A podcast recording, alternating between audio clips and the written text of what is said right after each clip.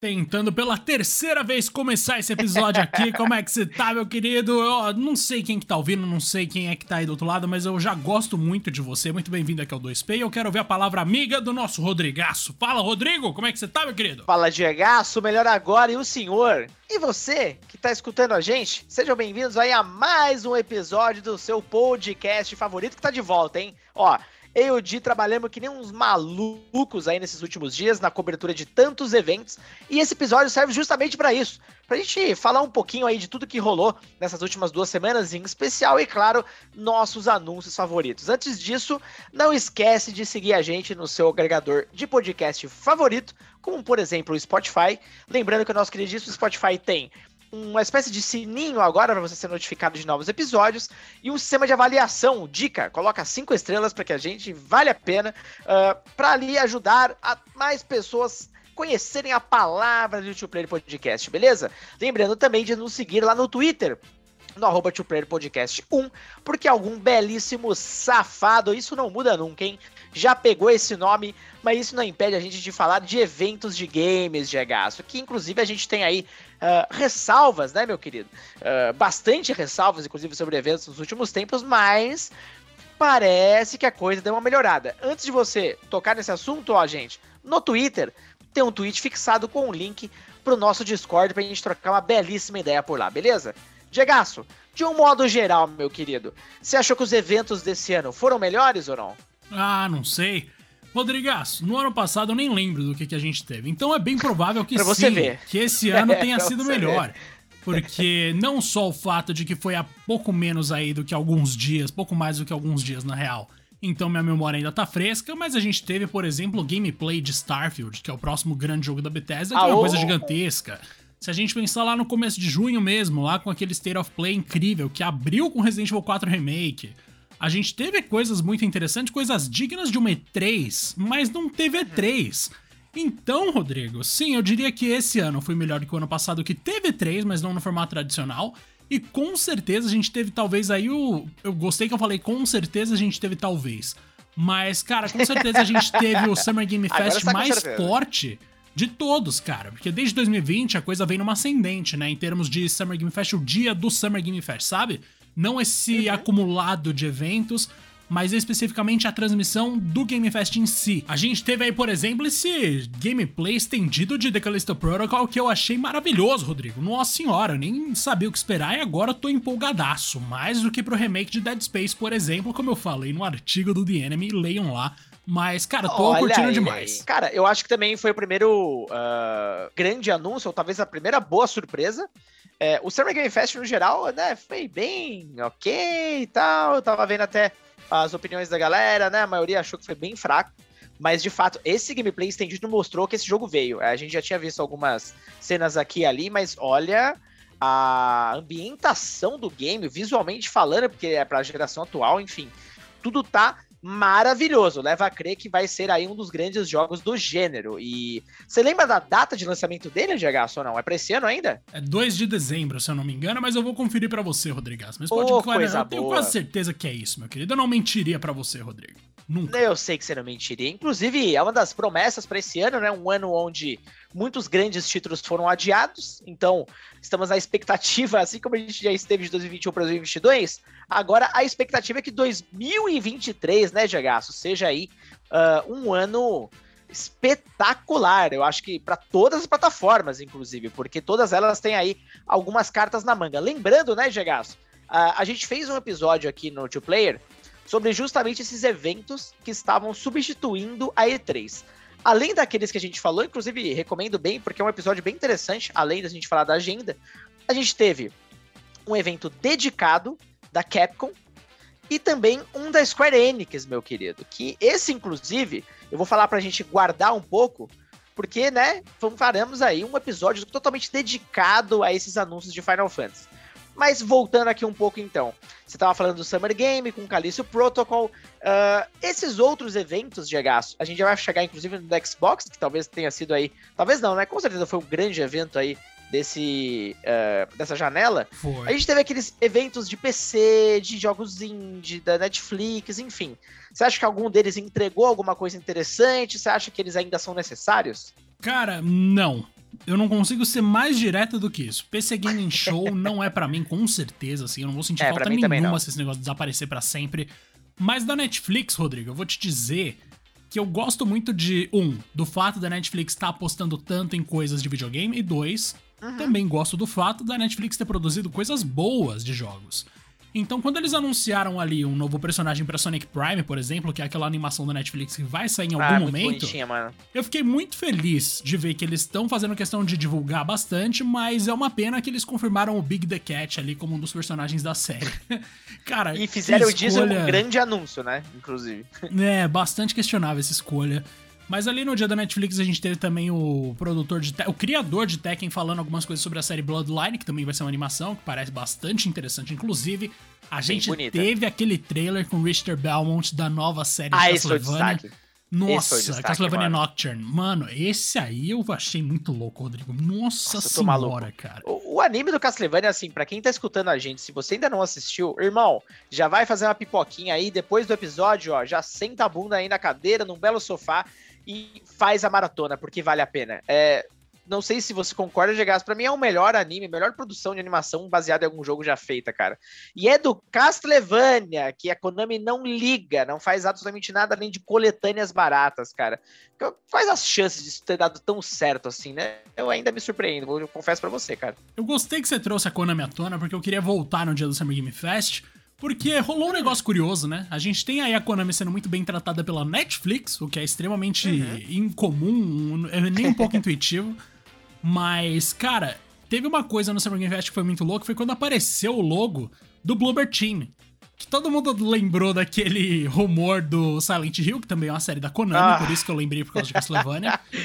e aí eles foram aí, lá é. e anunciaram o novo Layers of Fears, mano. Cara, beleza, tá ligado? É um anúncio muito válido, tá ligado? Que muita gente gosta, mas que decepção. A primeira fez sucesso. É. Cara, eu fiquei. Nossa, eu fiquei muito mal, assim. Eu vi aquilo rolando, eu pensei, de novo, eu acreditei que era real o bagulho de Silent Hill. Eu sou um otário.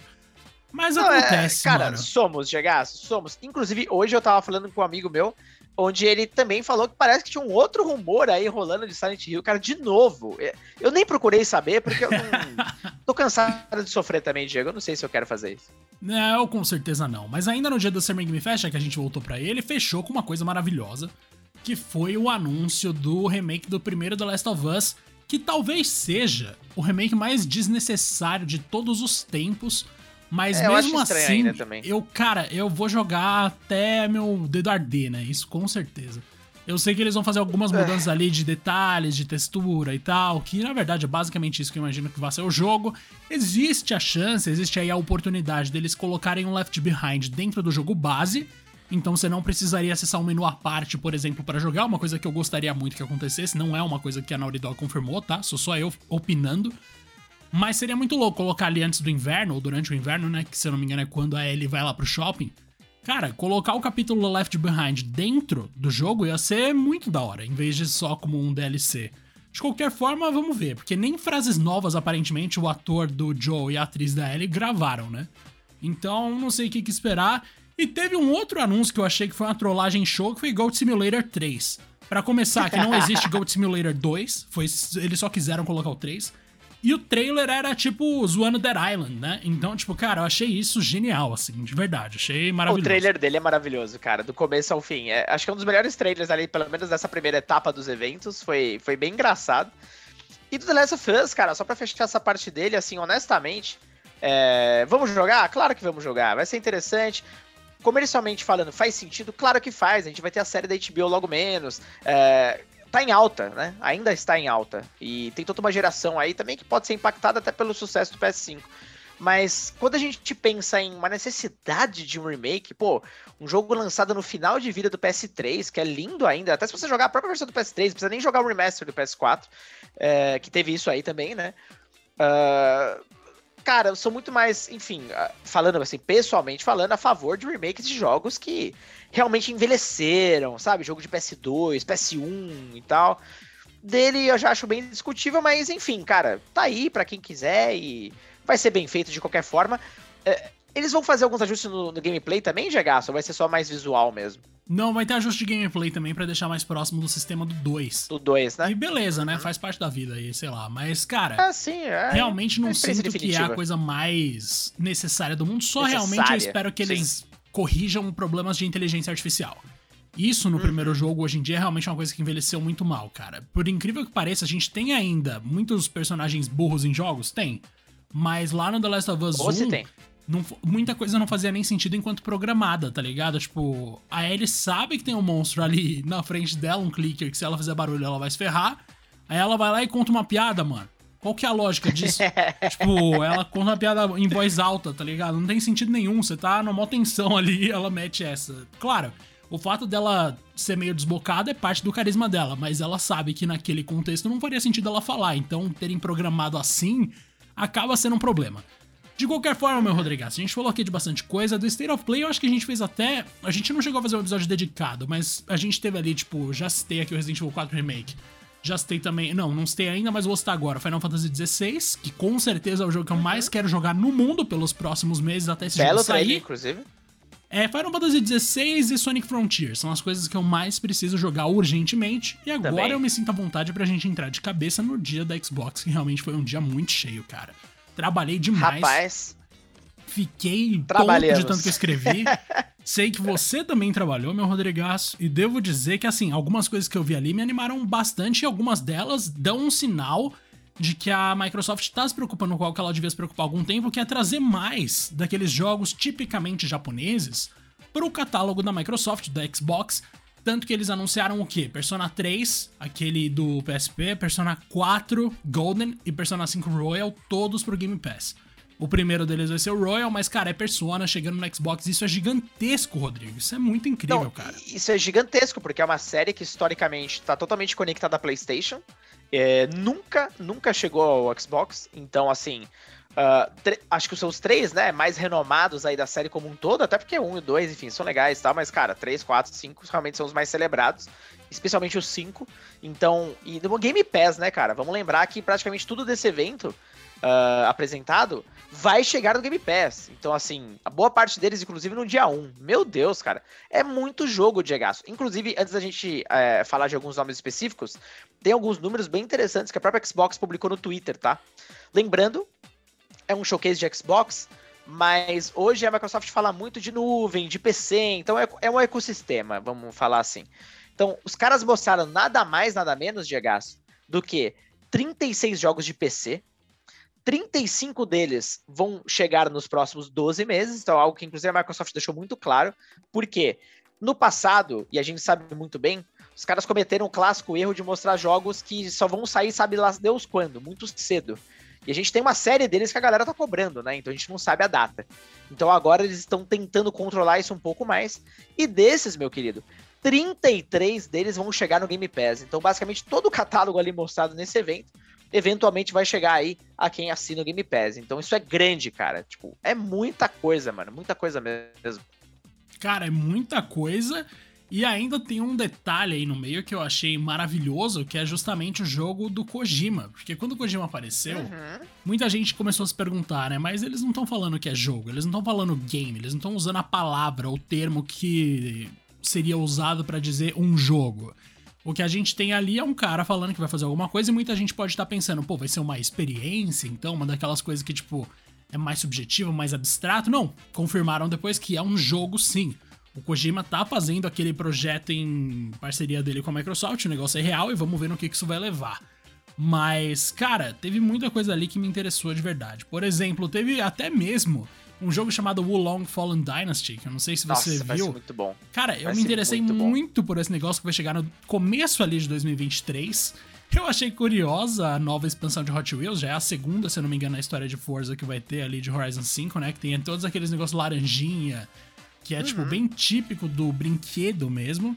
E tem até um jogo mais indie, digamos assim, se bem que não é 100% indie, porque é da Obsidian, né? Mas, cara, que é o Paintment, que é basicamente um jogo de jogo, investigação mano. de assassinatos que rolaram no século XVI na Europa. É um jogo meio medieval, né? Quase, um pouco ali pós-medieval, né? Se eu não me engano. E, cara, é um negócio muito louco, assim, dos cadáveres que estão sendo investigados, do clima de suspense, toda uma coisa religiosa que puxa pro macabro, porque era um período bastante peculiar aí da humanidade. Cara, eu quero muito ver como esse negócio vai ficar, velho. Muito interessante. É, cara, do geral, eu acho que foi bem interessante a apresentação da Microsoft, porque ela mostrou um pouco de tudo. Então, assim, você tem parcerias é, que foram bem surpreendentes, então você já mencionou do Persona, mas a gente teve também a parceria com a Riot, onde todo o catálogo dela vai chegar ao PC Game Pass. Sim. Eu não sou tão chegado, né, nos jogos da Riot e tal, mas assim, cara, é, é, isso é muito grande, velho. Tipo, League, uh, Wild Rift, Valorant, TFT, Runeterra, enfim, todos eles chegando, e maior parte deles já com, por exemplo, League, todos os campeões desbloqueados. Irmão, se você comprar cada um desses campeões, o que você vai gastar nisso aí não é brincadeira. Então, novamente a gente entra, né, Diego, naquela questão do custo-benefício do Game Pass. É, o que eles estão trazendo de, de importância para o serviço, né, de nomes pesados que obviamente trazem aí novos usuários, e em especial, né, acho que isso reforça também o compromisso dos caras com o PC, porque de fato o PC sempre foi uma plataforma onde a Microsoft tinha alguns uh, esforços aqui e ali, mas nunca era o suficiente. Sempre ficava essa, esse, gostinho de, porra, era dona do Windows, isso, né, pode acontecer muito mais. E acho que o PC Game Pass é de fato um serviço que ali, acho que vai, pelo menos pela primeira vez, colocar num pedestal muito interessante para quem usa a plataforma e não só a Steam, para sair um pouco, né, de só basicamente ela e as outras são quase que resto, né, vamos combinar. É, essas duas par parcerias para mim são muito grandes, de verdade. E aí a gente tem esses títulos menores, como você falou, Pentiment. Você tem alguns IPs novos, como por exemplo High on Life, que vem ali uh, Mano, das cabeças. Parece muito é, bom. Do Nossa. Rick and Morty. Mano, Sim. muito engraçado, velho. Aquelas armas que são, né, criaturas vivas mesmo, falando e tal. Meu, completamente bizarro. Você tem ali uh, outros títulos que estão vindo não só de produtoras parceiras, mas como de outras que foram adquiridas. Então, acho que dentro de um ano, finalmente, né, Diego, a gente vai ver ali os frutos de todos esses estúdios que entraram para a família do Microsoft Game Studios. Eu imagino que seja isso, né? Da Xbox Game Studios, inclusive. Deve ser, pô, com certeza. Eu vou aproveitar que a gente tá nesse assunto para puxar um outro joguinho menor, cara, que é o Scorn, na real. Que o Scorn é um que eu tô de olho há muito tempo, Rodrigo. Eu não sabia quando esse negócio ia sair e foi durante a conferência ali que eles anunciaram que vai ser em dia 28 de outubro de 2022. A gente finalmente sabe quando esse jogo de terror vai chegar. E, cara, você falou de frutos, você falou de coisas que a Xbox tá mostrando aí que vai mostrar para que que comprou aquele monte de estúdio. A gente tem que entrar de cabeça agora no quê? No nosso querido Starfield, meu Rodrigues. Porque Olha a gente teve o primeiro aí. gameplay revelado, o primeiro gameplay real ali rolando mesmo. E eu devo te dizer que eu tive um misto de sentimentos constante do começo ao fim, assim, foi uma coisa muito divertida, foi uma coisa que eu não sentia há muito tempo. Porque, por um lado, a minha cabeça tá focada na, na questão. Cara, esse jogo é Skyrim no espaço, Todd Howard falou isso, mas o Todd Howard é o Todd Howard, então eu não posso ficar acreditando nele também. Enfim, cara, eu curti muito a, o fato de ter uma opção em terceira pessoa. Porque, como você bem sabe, eu tô longe de ser um grande fã de primeira pessoa. Esse aqui pode até ser o podcast oficial do Brasil de Final Fantasy, Sonic e Cyberpunk. Mas apesar de eu ser um grande fã de Cyberpunk, cara, eu odeio coisa em primeira pessoa. Ponto. Não consigo não, eu não consigo gostar simplesmente assim. E, velho, tem uma coisa em Starfield que eu achei muito doida, que é o, a questão de que eles colocaram tantos planetas, né? A valorização da quantidade de sistemas e planetas para você explorar. Por um lado, isso me parece meio excessivo, porque quando a gente tem essa quantidade de planeta, é difícil não pensar em No Man's Sky, e a jornada de No Man's Sky foi, no mínimo, complicada pra caramba. Porque eles tiveram um processo ali de redenção depois de um tempo, mas o lançamento foi um desastre. Todo mundo achou que ia ser o melhor jogo de todos os tempos acabou que foi só mais um jogo no, com nave. Mas tem um lado legal que é a história em si vai ter entre 30 e 40 horas. Então, assim, não é tanto tempo. Provavelmente eles fizeram uma campanha bem pensada, bem costuradinha, uma coisa feita à mão, assim, que você pensa, uau, da hora. Mas muitos dos planetas vão ter conteúdos gerados proceduralmente. E isso costuma ser um pouco menos cuidadoso e mais genérico, naturalmente. Então, cara, é, é uma coisa doida, assim. Pelo que eu vi ali, eu achei o combate ok, tirando que os corpos dos inimigos não reagiam aos tiros que recebiam.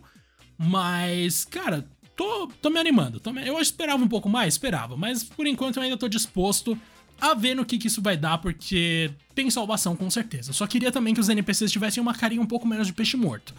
Mas, Rodrigaço, o que vale não é a intenção, não, de forma alguma. Mas, tipo, o que vale é que esse jogo vai sair e não vai demorar tanto assim. A gente vai chegar aí em primeiro semestre de 2023 para Xbox Series e também pro Steam ou pro PC via Microsoft Store e tal. Cara, é um jogo que eu tô intrigado, com certeza é a coisa que mais me deixou curioso porque eu realmente não sei o que esperar. É diferente dos jogos que eu citei de Final Fantasy XVI, Sonic Frontiers. Esses eu vou jogar já querendo gostar.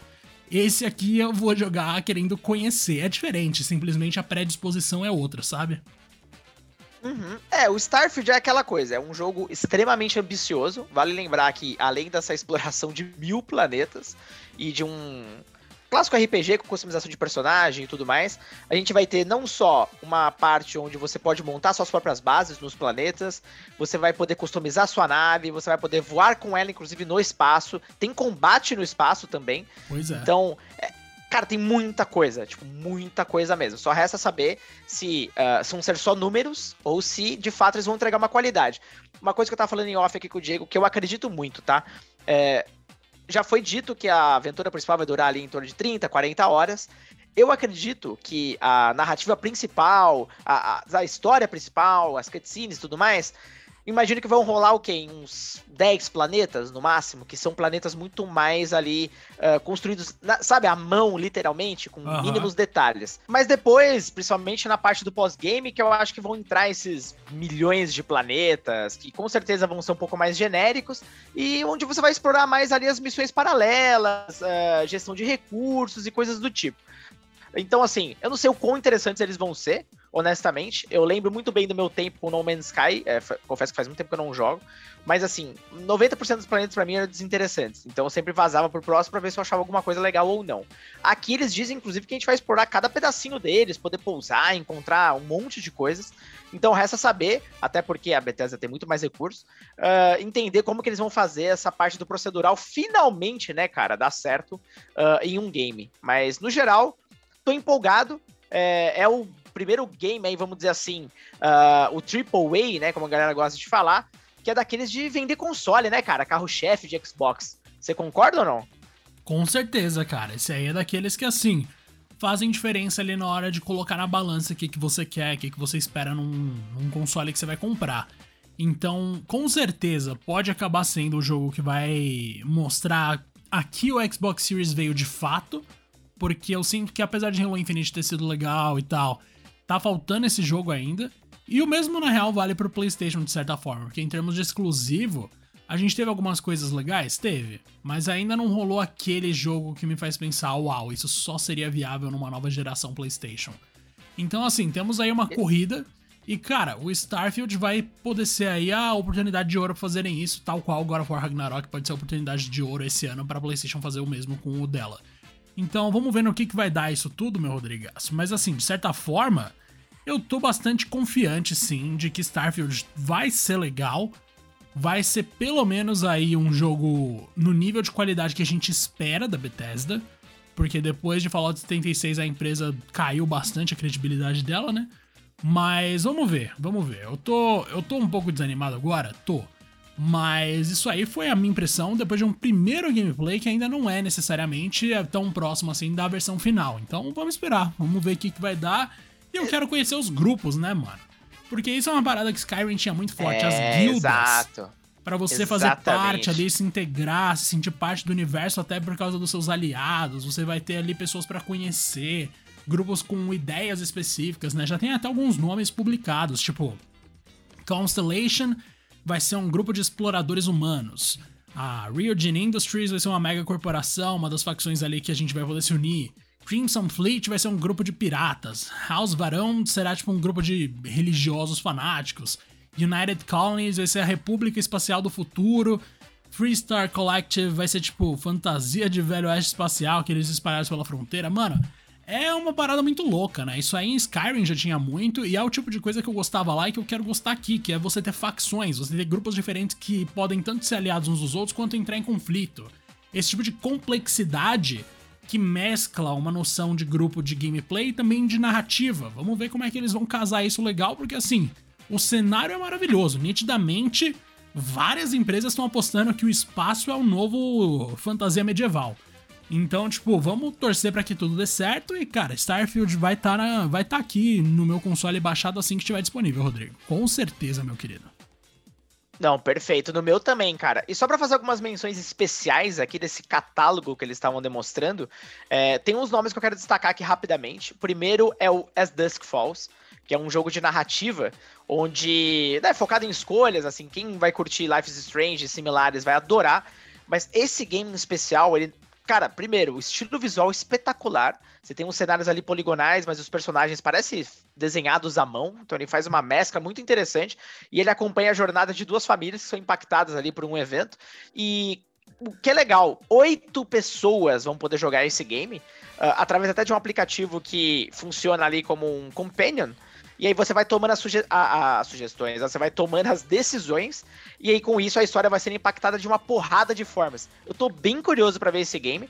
É, é, uma narrativa bem interessante, é de um estúdio pequeno que foi uh, inaugurado aí por uma ex-funcionária Uh, cara, como é que chama? Me deu um branco agora. Covid, inclusive, viu, gente? Covid dá um branco desgraçado em alguns nomes. Aquele estúdio que trabalha mais próximo da Sony, que fez o Detroit e tudo mais. Quantic Dream. Quantic Dream. Ela era ex-Quantic Dream, depois fundou esse estúdio, então vai seguir uma mesma vibe. A gente tem também, teve, né, o a Plague Tale Requiem, que teve um trecho de gameplay ali lindo, lindo, lindo, lindo. Lembrando que ele vai chegar ali no Game Pass no lançamento.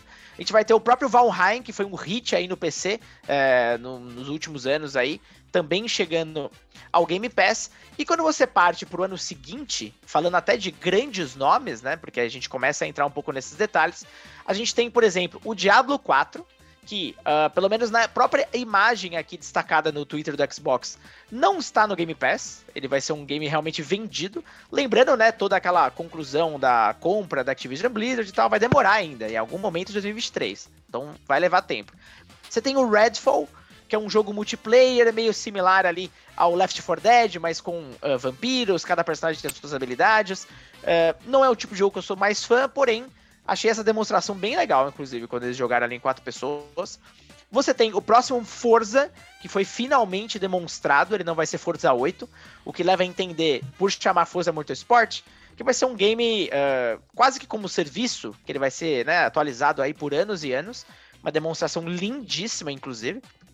E o Minecraft Legends, que mais um jogo aí paralelo da série Minecraft. Vai ser um jogo de ação e estratégia em tempo real. Bem diferentão, com bastante ação. Cara, achei bem interessante, honestamente. O próprio Dungeons eu achei bem gostosinho de jogar. Joguei muito em copy com meu sobrinho, então é, é uma vibe muito boa. O próprio Wolong, né, Gegas, que você comentou. Inclusive, destacar que ele é feito pelo Team Ninja, então a galera ali conhecida até pelo Ninja Gaiden. Então, cara, acho que vem coisa boa aí. E o Stalker 2, cara, que eu queria destacar, porque eles soltaram um trailer tão emocionante da galera do estúdio, que tá inclusive na guerra da Ucrânia. Então eles gravaram com esses caras na guerra e segurando armas e dando a entender que, né, assim que acabar o conflito, eles vão voltar pro estúdio para terminar o jogo. Cara, achei pesado aquilo lá de um jeito que, tipo, eu não esperava que isso ia é, ser mostrado dessa forma, sabe? Fiquei bem bem ali balançado, tipo, cara, que coisa, né? Que, que, que desgraça essa guerra, né? E por último, mais ou menos importante, um título menor que eu quero destacar, que eu achei assim, lindo de paixão, é o Ravenlock, que é um jogo de ação que ele tem uma vibe ali meio Alice em País das Maravilhas e tem um visual misturando ali pixel art com 3D. Achei maravilhoso, cara, com uma protagonista bem legal também. Enfim, acho que deu para entender que aparentemente o catálogo, né, Diego, está bem variado e honestamente, uh, acho que finalmente o Game Pass ali, lógico, já estava bom, mas agora vão vir esses grandes títulos para trazer mais peso ainda para o catálogo e uh, de títulos consagrados ou não, né? Mas que de fato agora uh, os jogos da geração atual, né, Gegas, principalmente vão começar a aparecer. Exato, cara, eu gostei que você falou de Redfall, porque é um jogo que realmente, pelo modelo dos personagens ali, o modelo dos inimigos me chamou muita atenção, achei muito bonito. Eu não achei que eu fosse gostar uhum. tanto desse jogo, mas agora eu tô mega interessado, você não tem noção do quanto eu realmente curti esse jogo. E você falou aí de um jogo que terminava com Lock, mas a única que me veio na cabeça foi Flintlock, Que é aquele The Tem o Flintlock também. Cara, esse aí eu achei maravilhoso. Estiloso. Nossa, eu quero muito ver como Uhum. vai funcionar o esquema de você atirar e também usar espada e usar um bichinho mágico que parece muito fofo. Cara, muito, muita coisa assim na lista da Microsoft que tá interessantíssima. Eu jurava que ia rolar aquele Gears of War Master Chief Collection, mas não teve. Também. Então, Pois é. talvez numa próxima, olha aí, ó, se até o cara que é da Xbox não sabe, imagina eu. Mas, Não, no- cara, cara, a- até o evento da, da- de fato, a gente não sabia nada, irmão. Não tem nada, é tudo as sete chaves. Outra ausência, né, Diego? Que a galera comentou bastante, e eu senti muito, porque eu queria muito ver, é o Avowed. o Aval, que é aquele puta, RPG sim. eh, medieval, com né, uma pegada, parece que meio Senhor dos Anéis, com bastante magia e tal. Tanto que naquele único teaser que tem do jogo, parecia o Balrog, né, do Senhor dos Anéis aparecendo na... Tipo, até o grito do. É, tudo parecia Senhor dos Anéis. Mas que nem deu as caras, cara. A gente nem sabe como é que tá esse projeto, inclusive. Também da Obsidian. Tem aquele outro jogo da, da Rare, né, também. Que eu esqueci o nome agora. A gente Ah, o nome dele. Everwild. Everwild, exato. Everwild. Tem o Fable também, óbvio, né? Mas, tipo, tem muita coisa que faltou que a Fable. gente gostaria. Mas talvez o gameplay estendido de Starfield tenha suprido essa necessidade por coisas de jogos bastante. interessantes. Cara, Uhum. acho que a gente tá pronto então pra prosseguir pros próximos aí que são eventos que foram de menor escala, mas que ainda tiveram coisas interessantes. Como, por exemplo, a confirmação de Shadows of Rose, que foi uma coisa que eu achei maravilhosa, que é o nome da DLC da filha do Ethan em Resident Evil Village. Cara, eu, eu tô bastante curioso pra ver algumas coisas, na verdade, desse, desse momento de Village. Porque a gente vai ter o gameplay em terceira pessoa, que é algo que devia ter no 7, mas. Não, o 7 tinha uma proposta diferente, mas no Village vai fazer muito sentido. E Shadow of Rose, a gente finalmente vai entender agora pra onde a franquia vai, né? Aparentemente. A filha do Ethan, a Rose Winters, ela nitidamente tem uma relação com o Chris, né? Talvez uma coisa assim de um pai, de uma figura paterna, já que o pai dela morreu quando ela era bebê. Opa! Soltei spoilerzão aqui, mas me perdoa, Alô, gente. O jogo já tem um ano já, caramba. Mas. Coloca o alerta de spoiler na edição aí, galera. Né, né? Ai, meu Deus, mano. Mas, tipo, cara, tem muita coisa assim rolando que vocês perguntam, né? Cara, pra onde Resident Evil vai agora? Porque avançaram demais no tempo, gente. O Chris tá um tiozinho, imagina o resto da galera. Mas beleza, vamos ver como é que vai ser. E também adicionaram personagens novos no modo Mercenaries e beleza, nada demais. Também tivemos uma confirmação de algumas cenas a mais na história de Resident Evil 4 Remake. Nitidamente a coisa vai ser mais profunda, assim, no que diz respeito ao contexto do Leon. A gente vai ter mais contexto, mais cenas com ele que a gente não tinha no jogo base. No geral, o que mais me interessa de verdade é o Shadows of Rose, é a história que vai levar Resident Evil pra frente, não pra trás. Então vamos ver como é que isso vai se desenvolver e a gente chega finalmente no dia da Square Enix, meu querido. Hum, mas esse a gente vai segurar, hein? Esse a gente vai segurar por um Esse a gente motivo específico. segurar. A gente começou esse podcast falando de Final Fantasy VII Remake. Foi o nosso primeiro episódio. É o nosso segundo episódio mais Lendário. ouvido hoje em dia, porque Elden Ring superou. Mas, cara, é um episódio assim que. É um jogo que tem um peso, uma franquia que tem um peso especial pra mim e pro Rodrigo, tal qual Sonic e recentemente tal qual Cyberpunk. Mas, cara, Eu nunca pensei que eu ia falar isso, cara. Parece um absurdo isso, mas. mas É, é, verdade, real. gente. A gente realmente gosta de Cyberpunk, gente. Não, isso é é verdade, tá? A 100% gente real. não tá fingindo. Não é meme. Não é meme. Não, e aí a gente vai dedicar um episódio inteiro, então vocês vão ter que esperar um pouco mais, porque a gente quer fazer um dedicadão, assim, bem completo. Mas basicamente o evento da Square Enix só teve coisa de Final Fantasy VII, tudo ali do universo estendido, e eu adorei tudo. Mano, eu não vejo a hora de jogar aquele negócio todo. Tudo Ai, também. Rodrigo, isso- Tudo também. É, Diego, assim, se a gente for parar pra analisar, acho que o saldo até vem do tom da nossa conversa, é que os eventos desse ano, no geral, foram bons, cara. Tipo, a gente teve muita Foram. coisa legal, né? A gente quer jogar a maioria do que a gente tá conversando aqui. É, senti falta, lógico, né? A gente já falou de algumas ausências que a gente gostaria de escutar um pouco mais. Até no caso do evento da Capcom, eu pensei que ela ia falar talvez um pouquinho, alguma coisinha de um próximo Devil May Cry, mas aí eu acho que eu sonhei um pouco alto demais. Uh, Resident Evil continua, né, sendo basicamente uma série anual, é, é impressionante, mas são jogos de altíssimo nível, então zero problemas. Mas eu realmente queria ter visto alguma coisinha ali de, uh, de Devil May Cry. E a gente teve a confirmação do Dragon's Dogma 2. Eu nunca joguei o primeiro, mas é impressionante o quanto de pedidos a gente vê do primeiro. Parece que tem um. Realmente uma galera aqui, um, um, né, um grupo cult aí que realmente cultua a série. A série, né? Agora vai ter dois jogos. Mas, bom, pra quem curte, tá aí. Foi um dos grandes anúncios da Capcom. Que tá bem aí na fita, né? O, o Street Fighter 6 parece legal também. Enfim, também, acho que nossa, verdade. Muita coisa legal, né, cara? Pros próximos, os próximos 12 meses, se a gente parar pra analisar. Quero ver, inclusive, como vai ser esse mundo aberto aí do Street Fighter, né? Se vai ser um mundo aberto de fato ou se vai ser só uma brincadeirinha e tal, se vai ser uma coisa meio Tekken 5, que era horrível. Mas, cara. Nossa, não. É, pois é. Espero que não. Mas existe esse risco. De qualquer forma, cara, tô bastante contente aí com a maior parte das coisas que a gente viu, como você bem falou. Foi o melhor evento desde a invenção do Summer Game Fest, que surgiu lá na pandemia, em 2020, quando tudo começou, né, no caso, para substituir justamente o período ali que não teria E3. Eu não sei o que a E3 pode fazer em 2023 para superar esse momento, mas assim, nitidamente as empresas estão bem à vontade, fazendo cada uma o seu evento. Uhum. E vamos ver o que, que o futuro aguarda. Eu ainda pretendo colar em algum desses eventos presencialmente antes da E3 acabar, mas como eu te falei, não é nada que eu também sonho e tal. Você já realizou isso, então tudo bem para você, né, Rodrigo? Mas tem pessoas que estão na fila aí pra consegui. pelo menos colocar no currículo. De qualquer forma, cara, eu tô contente, como você bem falou, e infelizmente todos os meus destaques, o primeiro, segundo, terceiro lugar, vão para Final Fantasy. então, tipo, é meio foda. então, ó, já fico alerta, hein, galera, ó. É, não percam o próximo episódio, que a gente vai realmente entrar nos detalhes. Inclusive, não só de Final Fantasy, mas falar até um pouco da line-up da Square Enix, que olha pros próximos anos aí e tal, pros próximos, sei lá, um, dois, três anos, meu amigo tá insano. Sério, tem muito jogo. Se a gente, a gente vai falar, obviamente, focado mais em Final Fantasy VII, que é a galinha de ovos de ouro da Square, é óbvio, né? Mas, cara, tem muita coisa para abordar. Então, ó, fica atento no próximo episódio, hein? Muito bom, meu Rodrigues. Muito legal ter voltado aqui ativa com você. Daqui pra frente Saudade, a vida mano, volta ao normal, de né? Porque, pelo amor de Deus, esses eventos aí não Amém. rolam todo mês, ainda bem. E é isso, meu querido. Um grande abraço pro senhor e a gente volta aí com episódios de Final Fantasy e Sonic Frontiers dedicados, meus queridos. Ah, isso aí não pode faltar. Esse, esse vai ser dos bons também. Diegaço, prazerzaço gravar com você de novo. Que saudade, mano.